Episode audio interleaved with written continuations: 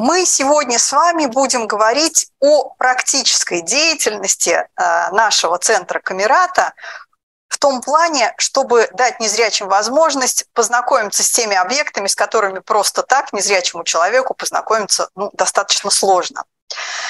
Называется наша презентация 3D-макет Нижегородского Кремля.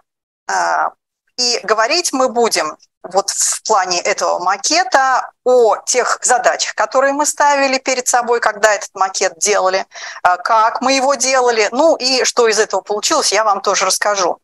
И вот сейчас я...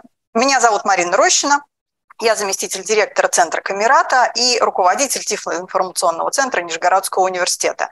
Я просто смотрю, что у нас есть несколько людей, которых я раньше у нас на вебинарах не видела, а, поэтому прям вот буквально чуть-чуть про нашу организацию.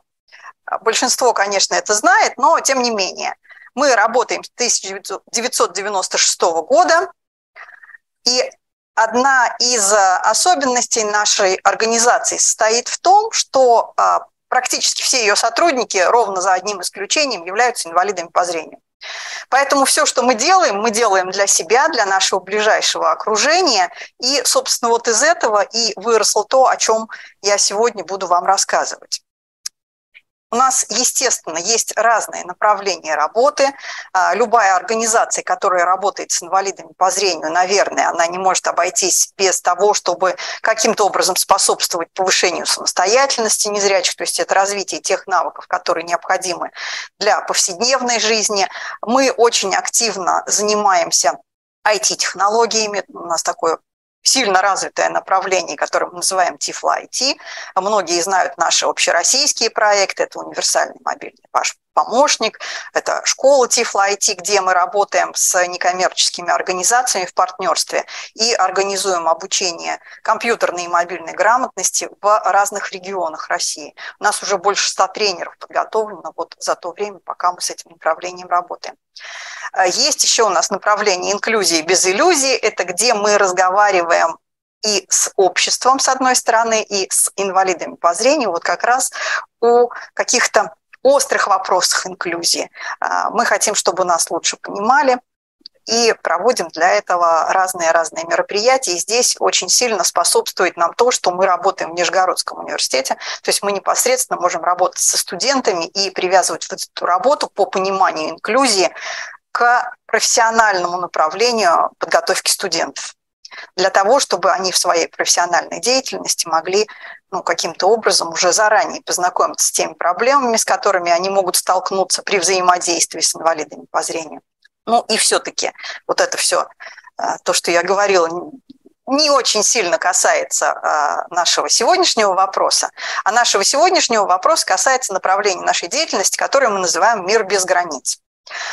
А, мы часто говорим, что мир без границ – это все, что связано с туризмом. А, на самом деле не совсем так. Вот это наше направление «Мир без границ», оно как раз направлено на то, чтобы расширить возможности незрячих по знакомству с окружающим миром, с окружающим пространством. И туризм здесь как один из важнейших инструментов, наиболее любимый нами инструмент. А, но когда мы говорим о туризме, мы тоже как бы говорим о тех технологиях, которые мы можем использовать для того, чтобы сделать вот это познание мира более доступным и более интересным, наверное, для незрячих людей. В плане туризма у нас было достаточно много разных проектов. Ну, поскольку мы не коммерческая организация, какого-то постоянного финансирования у нас, естественно, нет. И в основном вот то, что мы делаем, мы делаем в рамках каких-то социальных проектов. И а, вот сейчас на слайде есть три проекта, которые поддержал фонд президентских грантов. Проект к реабилитации туристическими тропами а, стал одним из 100 лучших проектов, поддержанных фондом в 2018 году. Ну, если фонд поддерживает тысячи проектов, да, то, наверное, вот а, 100 лучших – это, наверное, такой неплохой результат, по крайней мере, для нас он очень ценен и важен. Это значит, что не только мы понимаем важность вот этого туризма как средство реабилитации инвалидов, но это понимает и общественность, которая оценивала эти проекты.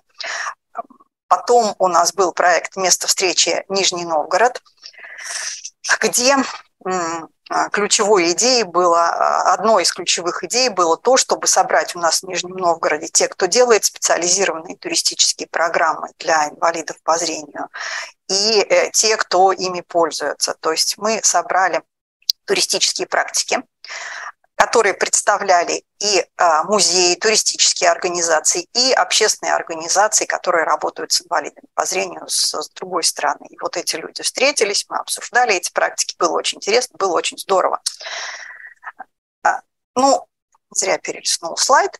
Мы Сейчас у нас есть проект «Точки особого интереса», в рамках которого будет подготовлен а, сборник наиболее интересных народный путеводитель, давайте так скажем, народный путеводитель по России.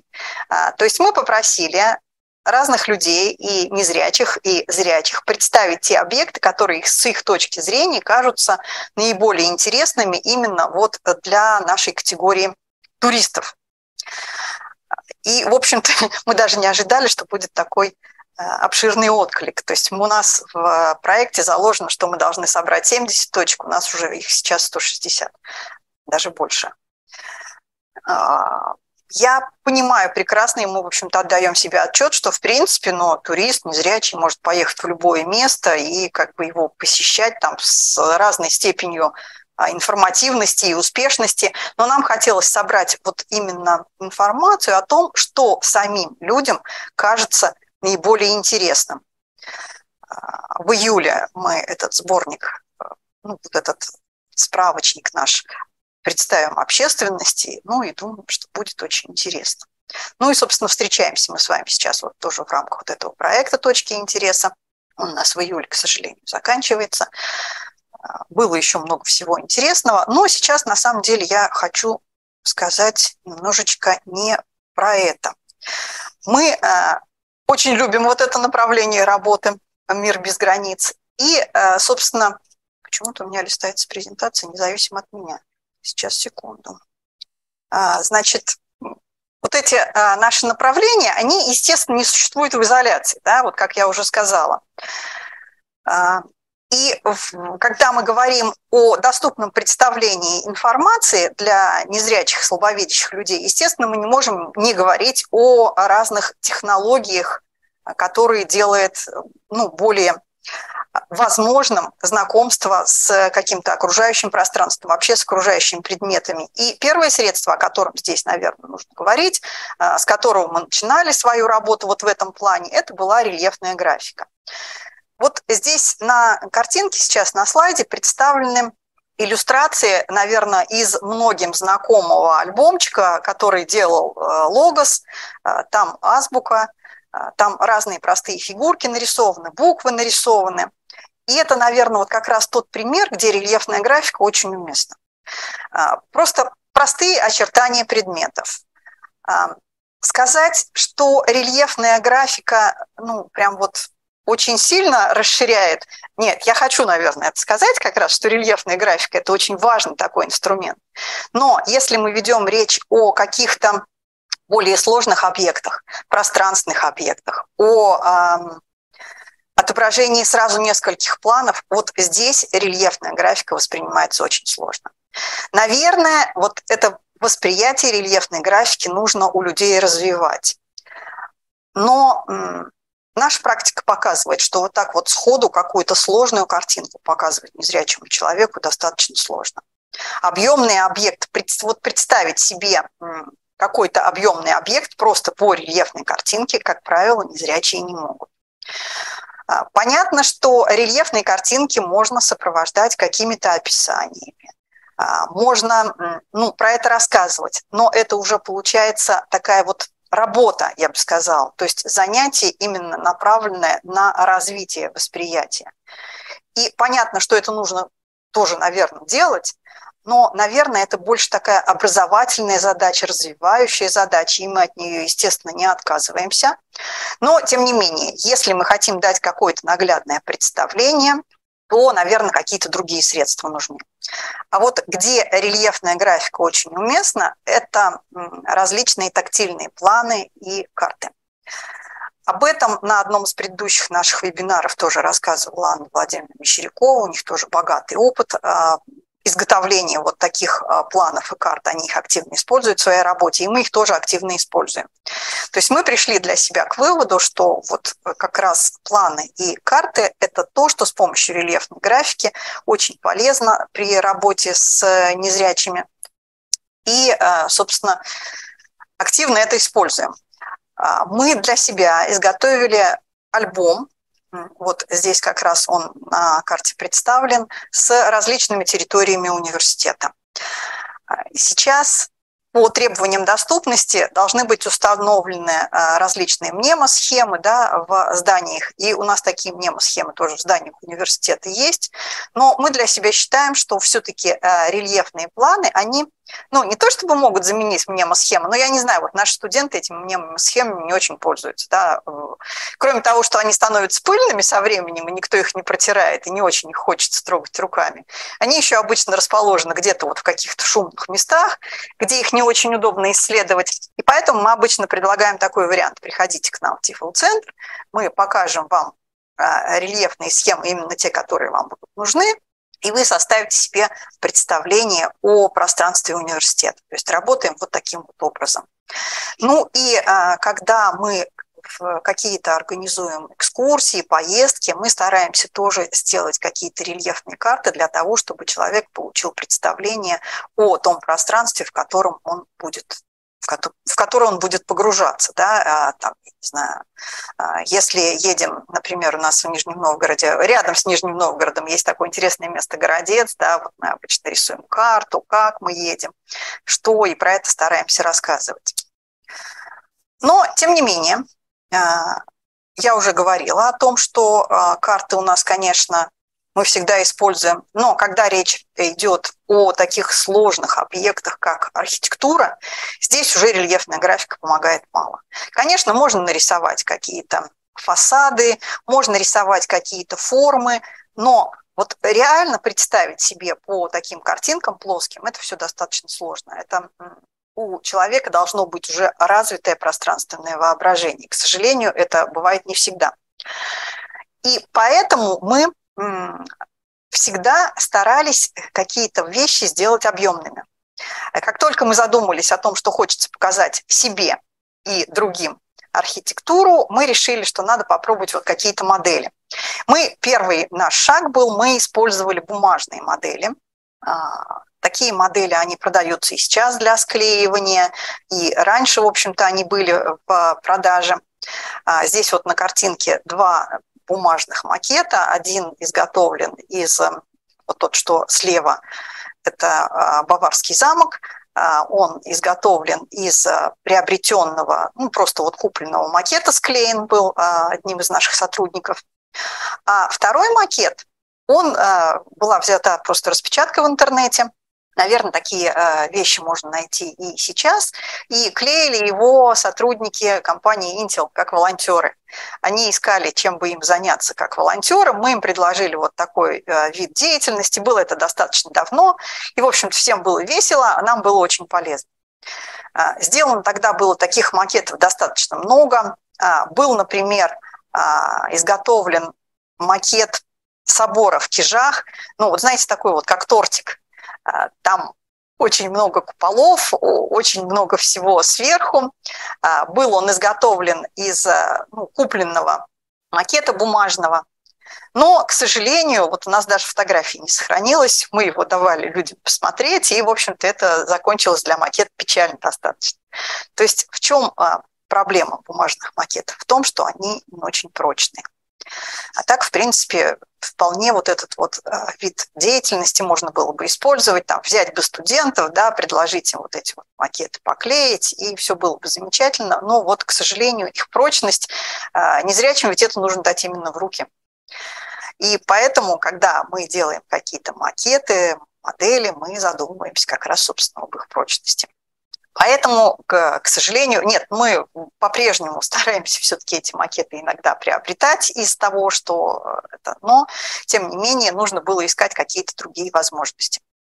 И э, в какой-то момент, наверное, с 2017 года мы начали использовать для именно знакомства с незрячих с архитектурой 3D-печать. У нас появился 3D-принтер, и у нас есть сотрудник, который эти 3D-макеты разрабатывает, и мы их печатаем именно уже на 3D-принтере. Эти макеты оказались более прочными.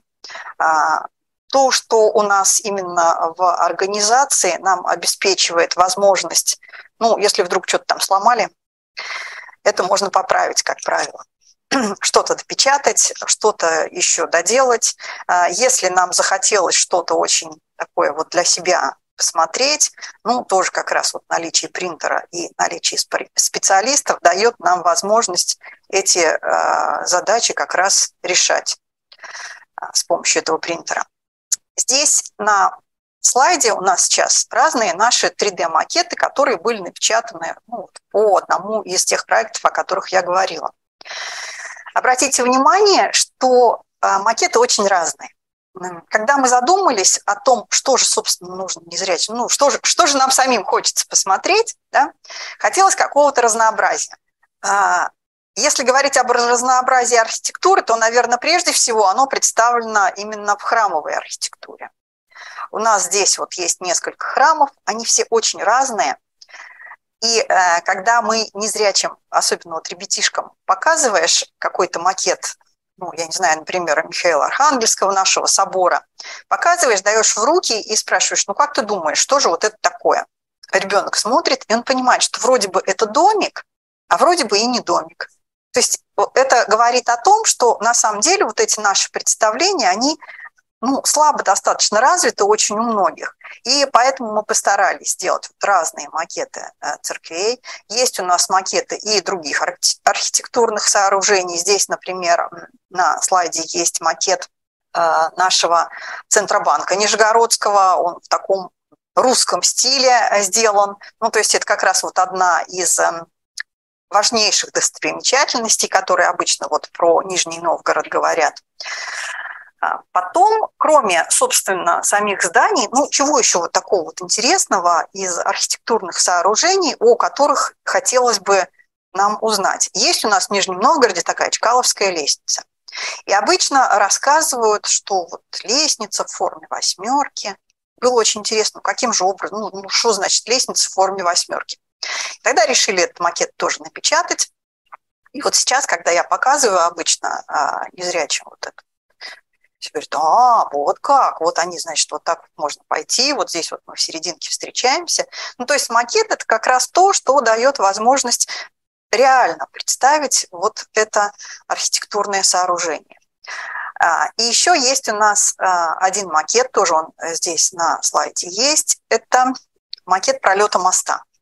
Для того, чтобы просто незрячий человек мог представить, как, что такое мост, да, как вот он над э, рекой располагается, что это не просто дощечка перекинутая, да, а каким образом это сделано. Ну и, в общем, вот эти вот макеты мы сделали, и достаточно активно мы их использовали в э, своей работе, да, то есть проводили экскурсии, показывали эти макеты, но хотелось чего-то большего, да, ну поскольку мы развиваемся. И обычно, когда вы приезжаете в Нижний Новгород, да, если кто-то в Нижнем Новгороде был или кто-то что-то про Нижний Новгород знает, обычно рассказывают, что Нижний – это Волжская столица. Обычно все города очень интересно смотрятся с реки, где есть такая возможность. И когда рассказывают про Нижний Новгород, а, говорят как раз о том, что ступами к реке спускается стены древнего Кремля, вторит им очертания Чкаловской лестницы. И вот очень хотелось на самом деле себе представить, как же это все происходит, а, как это все соотносится друг с другом. То есть хотелось ну, как-то вот и себе, и нашим, ну, не знаю, сейчас слово благополучатели принято, ну, давайте будем говорить нашим друзьям, тем, кто, кто к нам приходит, показать именно вот весь ансамбль Нижегородского Кремля, поскольку Нижегородский Кремль – это все-таки такая визитная карточка города, а, лицо города. И возникла у нас такая идея, а не сделать ли нам макет Нижегородского Кремля. Сложность заключается в том, ну, сложность и интерес, собственно, почему вот э, нужен был именно макет всего Кремля. она состоит в том, что здесь довольно сложный рельеф. А, перепад высот между верхними и нижними стенами Кремля составляет 82 метра. И э, для того, чтобы сделать вот этот макет Кремля, который дал бы незрячему возможность это все представить, да, нужно было смоделировать рельеф. А, возник вопрос, как это делать? Да? Привычные нам технологии 3D-печати. Сначала у нас была идея, что мы там вот на 3D-принтере напечатаем этот макет прямо вот вместе с э, именно вот этим вот рельефом, смоделируем рельеф тоже на 3D-принтере. А, нарисовать это, наверное, возможно, но принтер у нас, естественно, маленький, там не каких-то промышленных объемов, да, то есть площадка вот этой вот печати, она где-то 20 на 20 сантиметров максимум, что мы можем себе позволить за раз печатать. А, печать 3D – это очень медленная история, по крайней мере, вот в таких принтерах, как у нас. Поэтому, когда мы прикинули, мы поняли, что печатать, печатать это мы будем ну, в скончании, если не век, то нашего проекта это точно. А, и, в общем-то, наверное, хорошо, что мы от этой технологии отказались, потому что в результате макет получился бы достаточно тяжелым, если бы мы это печатали на 3D-принтере. Тогда а, возникла идея а, сделать рельеф отдельно, уже не с помощью 3D-печати, а изготовить его ну, из какого-то легкого материала. Взяли листы пенопласта и как мы это делали? мы послойно моделировали рельеф. То есть вот наш сотрудник, как раз, который занимается этим 3D-моделированием, он э, сделал ну, такие как бы разрезы рельефа, да, плоскости. Сделали ну, сначала бумажные выкройки, из пенопласта это все вырезалось, потом склеивалось, получилась такая ступенчатая конструкция, которую вот, собственно, сейчас там на как раз на слайде ее и видно. То есть это вот такая вот была заготовка. А потом эту заготовку а, с помощью папье-маше сгладили, да, то есть получился вот такой вот, ну, давайте я вам покажу следующий да, слайд наш, это где уже мы можем видеть то, что у нас получилось. И давайте все-таки пока вернемся вот сюда. Первый, ну, один из вопросов, который возник, хотелось сделать Кремль побольше, да, для того, чтобы, ну, вот расположить там все, что хочется, и чтобы все это можно было смотреть руками. А, но мы поняли, что позволить себе размеры больше, чем, ну, вот примерно 40 на 60 сантиметров, ну, там чуть больше, чем 40, неважно, на самом деле, наверное, не стоит. Почему? Потому что, во-первых, мы хотели для того, чтобы, чтобы незрячий мог получить а, представление единое, да, вот о едином, об этом пространстве как едином. Для этого нужно было, чтобы все это можно было осмотреть э, ну, обеими руками, да, чтобы можно было достать до любой части.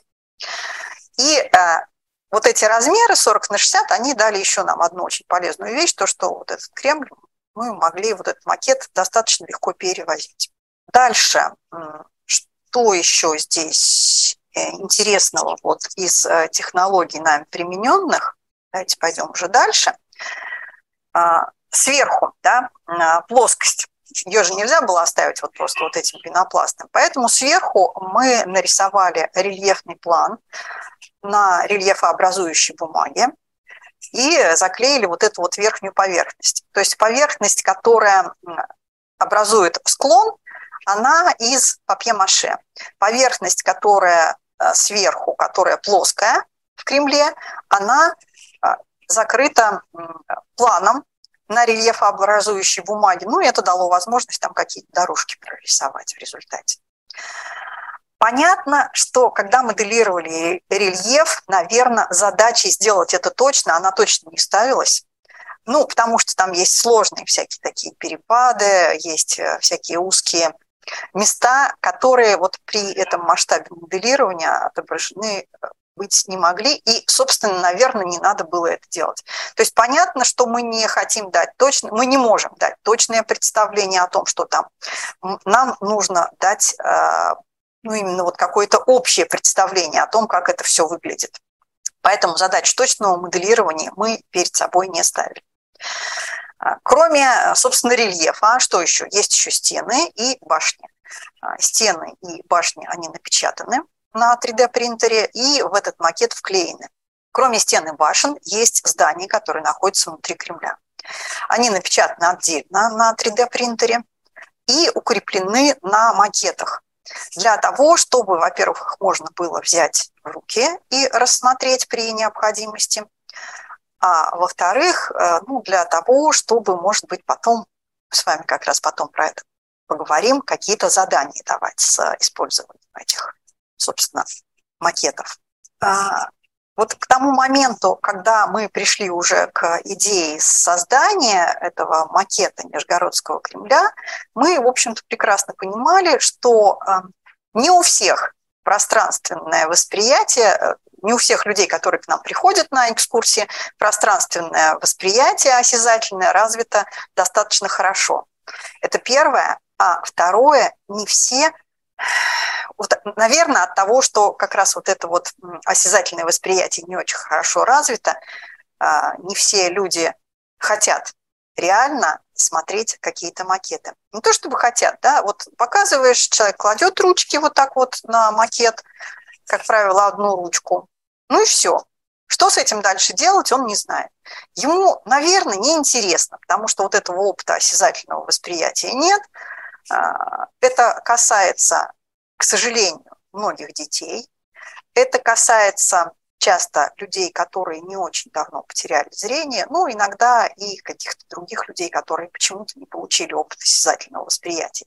И поэтому, когда мы делали, а, собственно, макет и думали о том, что мы будем делать с ним дальше, мы как раз ставили перед собой задачу, ну, вот не просто как бы сделать этот макет и сказать, что вот он дает возможность получить представление наглядное о Нижегородском Кремле, а каким-то образом все-таки это представление сформировать и пространство, вот этим а, навыки осязательного восприятия тоже развивать с помощью этого макета. То есть всякие разные удочки для того, чтобы человеку все-таки было интересно вот этот макет осматривать. А, естественно, всегда осмотр любого макета, вот тоже Анна Владимировна на предыдущем вебинаре про это говорила, он всегда должен сопровождаться а, описанием каким-то, потому что ну, потому что мы с вами прекрасно понимаем, что человек этого не видел, да, человек часто видит в первый раз, и даже вот рассказ а, наш, какой-то просто рассказ об архитектуре, о чем-то, иногда человеку сложно соотнести с тем, что он сейчас руками трогает. Ну и, собственно, вот на этом макете мы разработали так называемую, ну, для себя мы ее так называем, интерактивная 3D-экскурсия «Тайны Нижегородского Кремля». Ну, естественно, если мы проводим а, экскурсию по Кремлю, да, какую там интерактивную, интерактивную, мы что-то про Кремль должны рассказать. А мы обычно рассказываем об истории строительства Кремля, о его устройстве. И вот здесь как раз, собственно, когда мы рассказываем о устройстве, а, как раз и макет нам помогает именно это устройство понять и представить.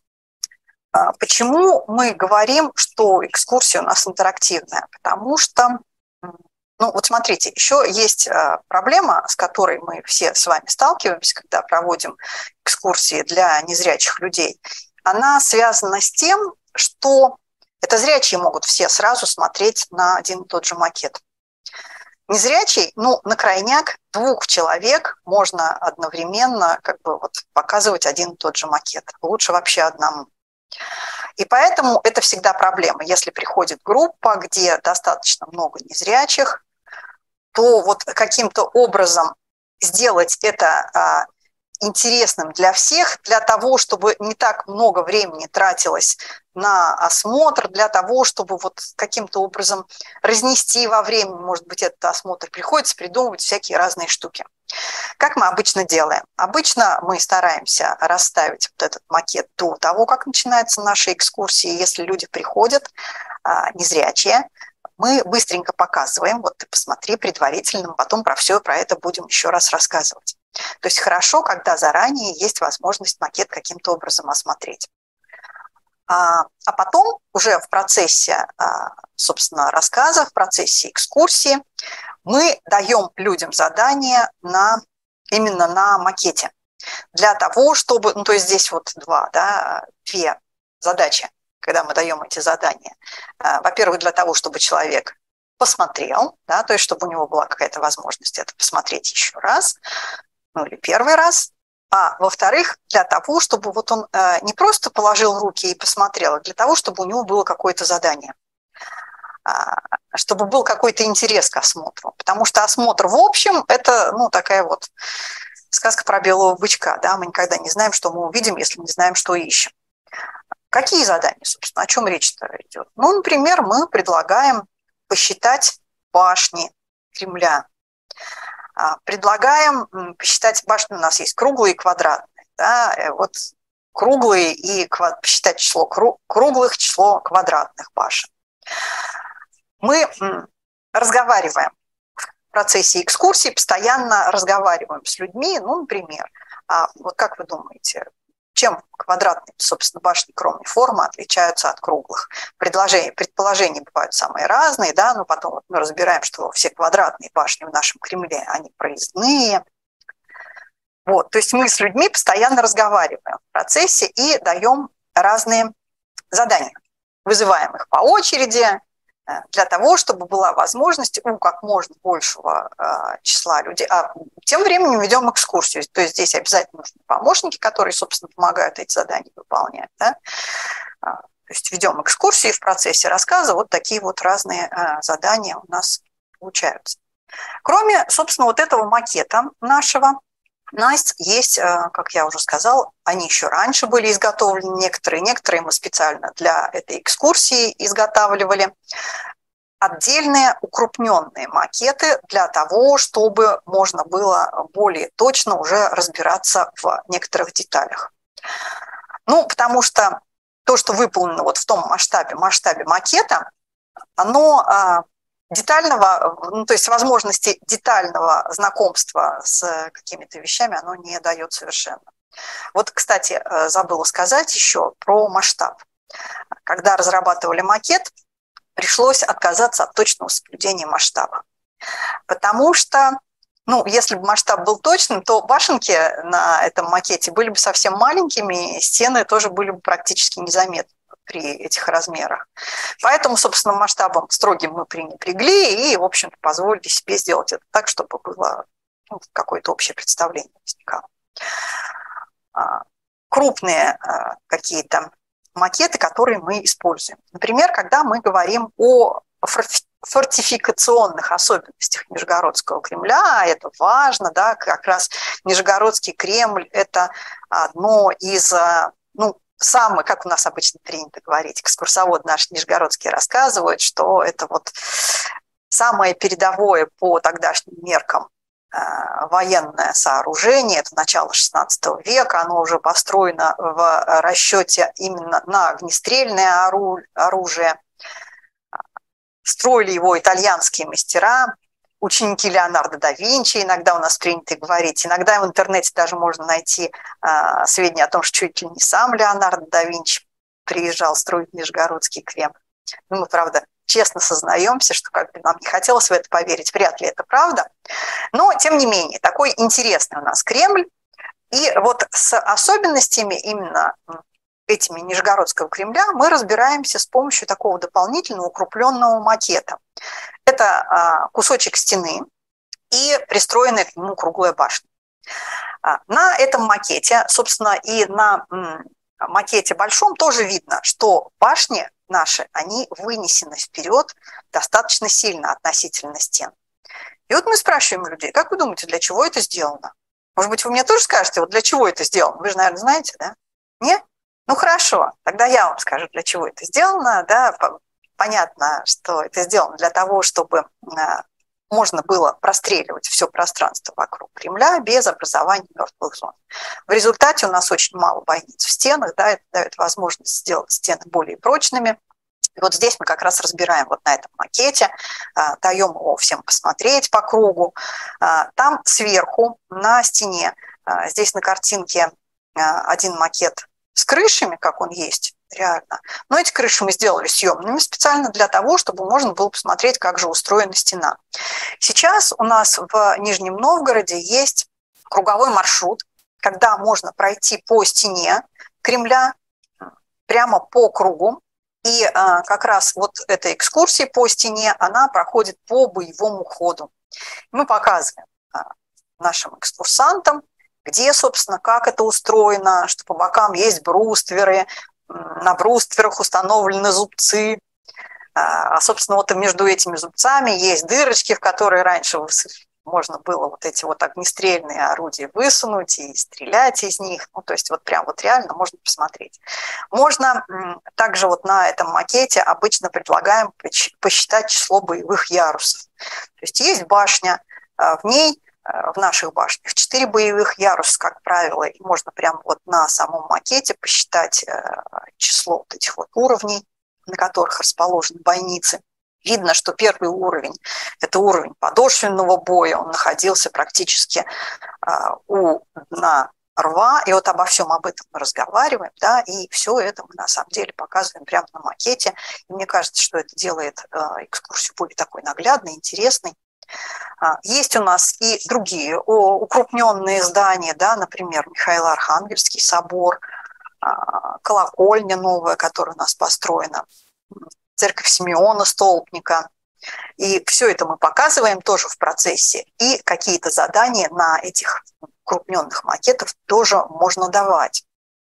А, ну, какие задания? Да? Можно, например, из, э, ну, попросить на макете найти а, Михаил Архангельский собор. Вот посмотрели его крупный вариант, да, рассказываем примерно, где он находится в Кремле, и на большом макете предлагаем найти. В общем, много-много разных заданий здесь можно сгенерировать.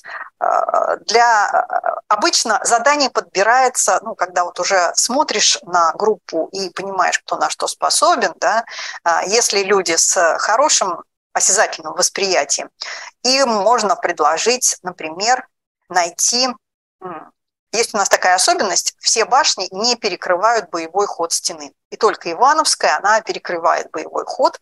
На макете, в принципе, это видно. Но для того, чтобы это найти с помощью осязательного восприятия, ну, это не очень просто для, для человека, который э, не очень хорошо умеет э, воспринимать даже вот такие пространственные объекты. Такое задание тоже можно дать. То есть найдите Ивановскую башню. Э, задание попроще – это, например, у нас есть, ну, раньше Кремлевскую стену окружал ров, а сейчас ров, естественно, а, зарыт, да, раньше ров, через ров были мосты, как правило, мосты были разводные, сейчас, естественно, ни одного такого моста не осталось, но в 80-е годы а, у нас в Никольской башне был построен мостик, который проходит над Зеленским съездом. И вот этот мостик у нас тоже, ну, то есть вот мы как-то постарались на макете сделать вот такие вот интересные объекты, чтобы они там а, тоже располагались. Давайте вернемся к макету сейчас. Вот, вот наш макет. А, то есть просим найти Никольскую башню. Это единственная башня, из которой сейчас ведет мост. Это задание такое достаточно простое. А, или, например, найти Георгиевскую башню. Она как раз находится там, где а, находится верх Чкаловской лестницы. Да, тоже Чкаловскую лестницу показываем отдельно, о ней рассказываем. И таким образом вот как бы люди вовлекаются именно в сам процесс экскурсии. Теперь дальше, собственно, мы не останавливаемся на этом, мы придумываем всякие разные дополнения – к нашему макету. И, в частности, сделали отдельно макет так называемой отводной башни. Это предмостное укрепление. На начало XVI века это была очень редкая такая штука. Вот говорят, что Кутафья башня в Москве а, тоже вот именно вот это такое укрепление аналогичное нашей отводной башне, точнее, наверное, наша башня отводная, аналогичная Кутафье башне в Москве. А, Ее, естественно, сейчас нет, она не сохранилась. Ну, это такое вот крепостное сооружение пятиугольное от э, главной Дмитриевской башни а, к нему, к отводной башне, ведет каменный мост. А, сама отводная башня она находится на, внутри рва, иногда говорят на островке в, внутри рва, иногда говорят, что прямо на дне рва, ну, то есть тут вот трудно сказать сейчас, а, ее уже давно-давно нет.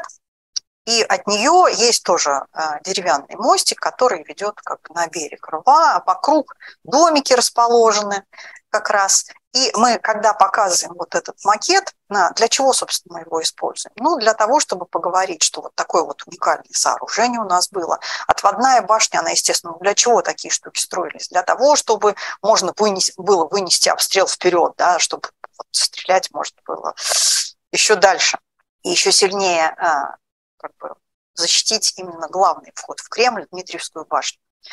И рассказываем, каким образом это а, вот эта защита происходила. Да? То есть сначала надо было взять каким-то образом эту одну башню, как-то в нее попасть. А потом уже вот по этому каменному мосту, каменный мост, там тоже есть бойницы. А дальше еще а, на этом каменном мосте был разводной участок. Вот я сама, да, э, как бы очень многие вещи, которые мы сделали вот здесь, они как раз вот из моего собственного интереса а, возникали. Мне как-то всегда было интересно, как устроен разводной мост. И я сейчас иногда незрячих спрашиваю, там, а как вы себе вообще представляете? Вот каменный мост у нас есть, да, вот он разводной, говорят.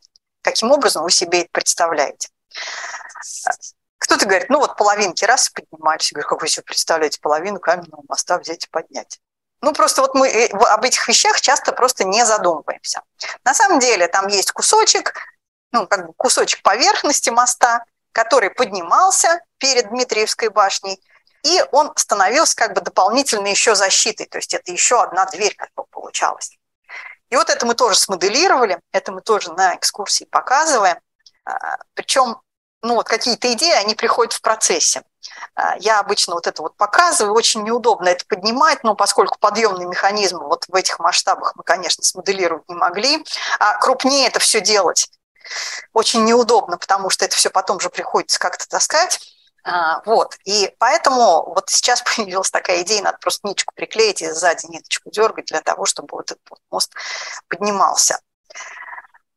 Потом к этой э, отводная башня, она была разрушена в конце XVIII века, а, в середине XIX века, в 30-х годах XIX века был э, закопан ров, и получилось, э, значит, вот такая сейчас место, где у нас сейчас находится площадь Минина. А, когда ров закопали, Дмитриевская башня тоже была очень сильно разрушена. Вообще мы в процессе рассказа как раз о Кремле говорим о том, что а, Нижегородский Кремль, он очень быстро потерял свою боевую нагрузку, и поэтому, собственно, постепенно стал разрушаться, да, поскольку не был уже нужен как вот такой вот а, наступательное боевое сооружение, да, и стал уже не на пограничье государства находиться, а в середине, да, и как бы вот надобность в нем, она потихонечку стала отпадать, и Кремль поэтому стал разрушаться.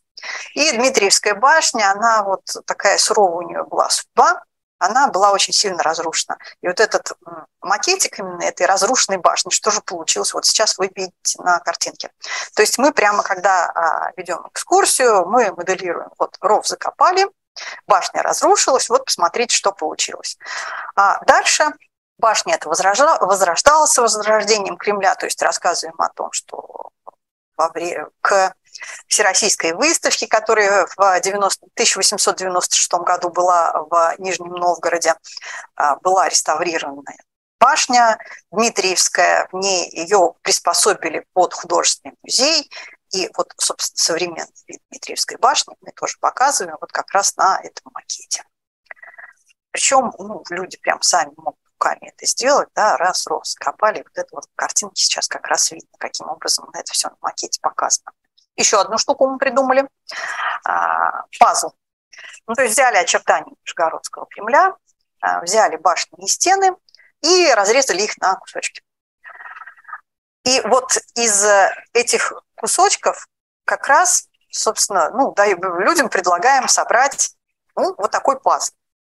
А не сказать, что все быстро и легко у людей получается, но, как правило, справляются. А, здесь два варианта есть. Э, есть вариант просто собирать как пазл вообще, ну, вот, какой кусочек какому подойдет. А есть вариант прямо вот посмотреть, где какая башня, прикинуть и как бы именно свои представления о э, Нижегородском Кремле получить. Ну и, естественно, вот знаете, очень часто случается так, что проект был, проект мы сделали, да, вот мы этот макет сделали а, в рамках нашего предыдущего проекта, который назывался «Место встречи в Нижнем Новгороде», а, провели, ну, проехали по разным регионам Приволжского округа, показали этот макет, ну и, собственно, вот часто случается так, что какие-то материалы сделали, они простаивают. Вот с этим макетом, сейчас, э, к счастью, у нас так не получилось. Ну, во-первых, мы его всем показываем, а во-вторых, мы его всегда используем, ну, стараемся использовать в разных наших активностях. А, иногда ну, я не знаю, вот был у нас квест в Кремле, да, нам нужно было познакомить людей с э, приложением Тифлогид, а, там были вопросы, там были задания, в частности, были задания именно на этом макете. Была недавно у нас а, школа самостоятельности для нижегородцев, и мы тоже делали задания на макете. Дали им карту, на которой были, было представлено расположение зданий внутри Кремля, и дали им макет без зданий и предложили расставить вот эти здания, ну, вот так, как нужно. Задание, собственно, непростое. Вот это вот соотнести карту с э, макетом. Э, это не для всех легко, но это вот какие-то навыки именно ориентировки в пространстве, пространственного представления. Мы считаем, что расширяет. Если у кого-то будут какие-то идеи, как это еще можно использовать, есть у нас мысль, что если мы, ну, пока вот только в задумках, а, какие-то активности в темноте уже не для незрячих, а для зрячих. Мы проводим экскурсии с завязанными глазами иногда для ну, разных желающих аудитории у нас в Нижнем Новгороде. И вот размышляем, что, может быть, мы тоже здесь макет как-то свой приспособим. Извините. Вот, наверное, все, что я хотела сегодня сказать о нашем макете. На слайде наша контактная информация.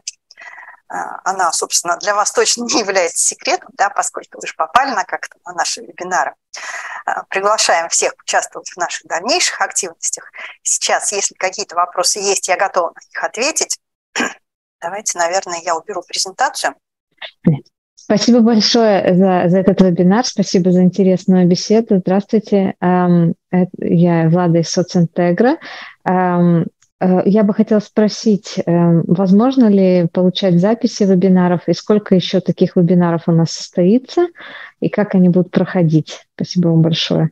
Значит, Влада, э, смотрите, записи, конечно, будут, и, конечно, вы их сможете получить. А, вебинар у нас еще один, мы пока точно не знаем, когда он будет, мы его просто не запланировали. Вот в этом цикле еще один вебинар. А, вот. А еще мы, наверное, с вами свяжемся. Вы хотите, вроде бы были готовы что-то нам рассказать о своем опыте. Мне кажется, что это будет очень интересно. Да? Да, конечно, конечно. Тогда свяжемся, и мы можем, да, да, э, в да, частности, то, что в России. Свяжемся, Хорошо. Давай. Я думаю, Спасибо.